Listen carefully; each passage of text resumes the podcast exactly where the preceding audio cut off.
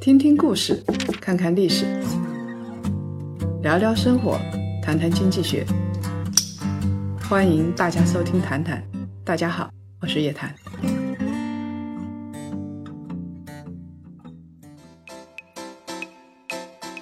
大家好，我是财经女侠叶檀。有人说啊，九零后的财富自由是有段位的。第一个段位呢是奶茶自由，他们只会为了减肥克制自己喝奶茶的冲动，其他的时候想喝随便喝，这是第一段位。第二段位呢叫影院自由，兴致上来了就去电影院看电影，想看几本看几本，这个有点翻牌子的意思啊。还有游戏自由。装备不够好，上场被秒杀，买新出英雄皮肤，买最新款游戏，买买买，这个是游戏自由。我怎么觉得是个二次元的宅男的游戏自由呢？再接下来是手机自由，国产还是洋货无所谓啊，只要我看着好，买内存高不高，给我来最大的内存。再上一层的自由是汽车自由。想买什么牌子买什么牌子，什么型号直接买，不看价格，不分期。当然了，对年轻人九零后来说，最大的一个自由就是房子自由，商品房、大平层、独栋别墅，三四五六环，想买哪环买哪环，根本不在意房价高低。最后呢，终极自由叫做上班自由，想上就上，不想上就不上，想干嘛就干嘛。这些啊。我告诉你，还真不是财富自由，所有的这些都是想象。真正的有了财富自由之后，你有了一项真正的权利，这些权利是普通人没有的，也就是说，你有选择的自由权。有些人早就实现了一个亿的小目标，但是还在拼命工作，他们起得比鸡早，睡得比狗晚，那是因为他们选择了自己的这份事业。如果一个人没有选择权，被迫忠贞，那都不值得夸耀，都是没有活明白的人，没有财富自由的人。你要想活明白，首先在财富上就要明白。那么，我们还要来说一说财富和钱到底能够给我们带来什么？它能够给我们带来内心深处的平等。金钱是万恶之源，这是历史局限。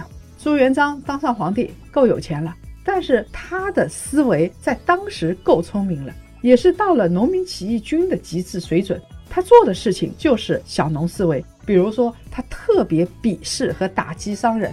当时商人连穿绸衣服和纱衣服都是不能穿的，这样的社会，你觉得是一个平等社会吗？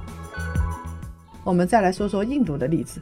印度很奇怪，在印度的种姓制度下面，低种姓的人就只能去打扫卫生啊、扫厕所啊，一个高种姓的人也不能跟低种姓的人通婚。血缘的不平等是最愚昧的不平等，但是在印度的种姓制度上是体现的淋漓尽致。整个印度传统社会等级分明，什么迎娶白富美啦，走上人生巅峰啦，这在印度神话里边是不可想象的，因为老百姓压根儿没有这一类的概念。别人穿金戴银，那是上辈子得来的福报；我作为贱民受苦受难，这是大梵天的指示，是对我灵魂的试炼，我应该恭敬的接受。如果说我不恭敬，那下辈子还是低种姓，说不定就变成动物了。为什么佛教后来离开了印度，跑到日本，跑到东南亚，跑到中国来了？因为佛教宣传一个概念叫众生平等，那在印度是没有这样的土壤的，简直是异端邪说。这样的等级制度、血缘制度，让整个社会板结，底下有能力的人上不去，上面智障的下不来。这样的社会能创造财富吗？有平等吗？不可能有平等。没有财富，钱也就失去了意义。那你能说印度人因为有等级制度，他们的思想僵化落后吗？绝对不是的啊！其实印度人的哲学境界那是高的不得了。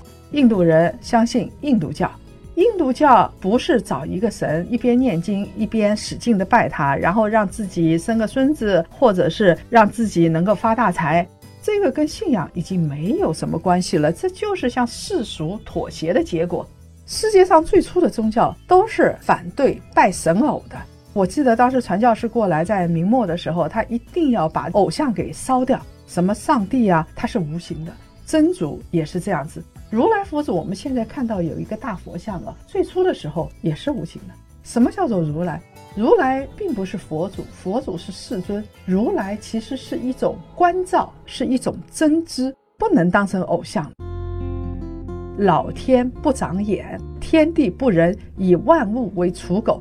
两句话说的是同一个道理。其实老天本来就不是人，他不会长眼，也不会发善心。我们只能是以最大的善意去揣摩它。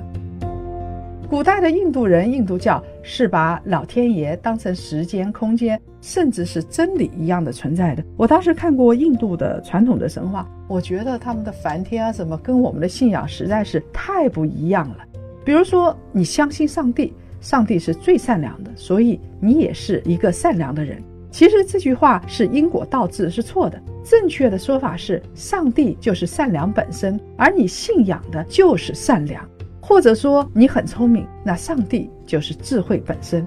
过去的印度人认为，我们都生活在时间的长河里边，躺在恒河里，慢悠悠地度过自己的一生。最终的境界都是要追求灵魂的舒适。他对待所有的事物都是这样子的，不会有目的、有功利心的去追求、去努力，而是坚守本分、安贫乐道，追求内心世界的解放。对外面的事情毫不关心。我们现在还可以看到印度的街上，那些牛在慢吞吞的走，他们绝对不会急着去赶牛。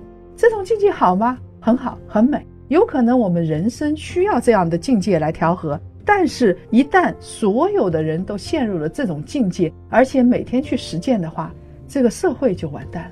不光是没有财富，随着财富而来的平等和尊严也就没有了。超脱了还是禁锢了？表面上看起来就是精神自由了，实际上是真正的不自由。所以种姓制度就在我们身边，我们不能把贫穷给神圣化、给浪漫化，去想象一个中世纪的田园。怎么办呢？我们要做的就是追求财富，追求财富的极大丰富。要让财富丰富。唯一的办法工具是什么？那就是选择工业和商业文明。在这一条道路上，中国人做对了，那没什么可以选择的，这是我们的唯一之路。现在我们看到很高兴，在一个如此不平等的社会，像印度有种姓制度的社会，在市场经济面前，在财富面前，也在变得逐渐平等。比方说，你在孟买会发现一个很有意思的现象：现在一个低种姓的印度男孩，如果考上了大学，一毕业就可以在孟买跟高种姓的人一起工作，大家都是同事，分不出什么等级高低。有一些高种姓的印度女孩呢，也主动的嫁给低种姓的小伙子，实现了跨种姓的婚姻，把血缘的这一层坚冰给打破了。为什么我们会看到这样的平等的现象出现呢？因为商业社会来了，现在市场经济在印度生根发芽，未来印度市场越来越大，社会分工协作的精神就出来了。时间就是金钱，效率就是生命，而种姓什么也不是。经济上没那么多歧视之后，只有能干或者不能干。一个企业老板分配岗位，不会管你是什么种姓。再给大家举一个很有趣的例子啊，印度有一家企业叫做信实工业，它是一家印度的本土手机运营商。我们知道小米在印度的市场是非常大的，占据了印度的大半壁江山。这家老板一看到小米在那儿攻城略地，心里就有点发慌。二零一四年的时候，他召集公司的中层干部开了一个会。做了一个决定，要跟中国的手机运营商抢时间，宣布马上要在印度按照人口建设十万个通信基站啊，这是一个相当庞大的规模了啊。我们知道以前中国一个基站就要二十万人民币，你想啊，印度比较穷的国家，他要一下子做十万个基站，这个是一个怎么样的决心？而且推出免费的四 G 网络服务。哎，等一等啊，这到底怎么回事儿啊？你印度不是种姓制度吗？低种姓的人跟高种姓的人怎么可以使用一样的手机啊？怎么可以使用一样的通讯频率呀？怎么可以在低种姓人群密集的区域让高种姓的人去使用啊？因为你是人，首先要工作，有钱了要吃要穿要养家糊口，再有钱了你要社交，要获得社会的认同，你要创造社会价值。在企业面前，人就是平等的，他就是一个单位劳动力，就是一个消费个体。在老板眼里，没有血缘贵贱的高低，我管你什么种姓，如果肩不能挑，手不能扛，你什么价值也不能给公司创造，你就是再高的种姓，我也不会供着你。这个就是市场经济，在企业面前，一个人只有两种身份。第一种身份是归属于劳动力市场，或者叫做人才资本，你是一个生产者。第二种身份呢，除了生产者之外，你是一个归属于全球化经济体系的消费者。说到这儿的话，我真的是要鼓鼓掌，太牛了！市场经济真的是非常的厉害，它可以消除除了努力和勤奋以外的一切不平等。人人羡慕有钱人。人人羡慕体面的人，人人羡慕有文化的人，而且他都在勤奋努力。我做了多少事，老板就给我多少钱。每一个人都有了选择权，他可以选择用自己的能力等价来交换时间与回报。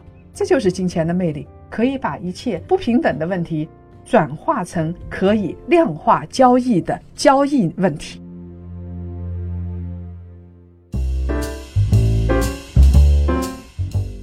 人人都可以赚钱，人人都可以得到体面。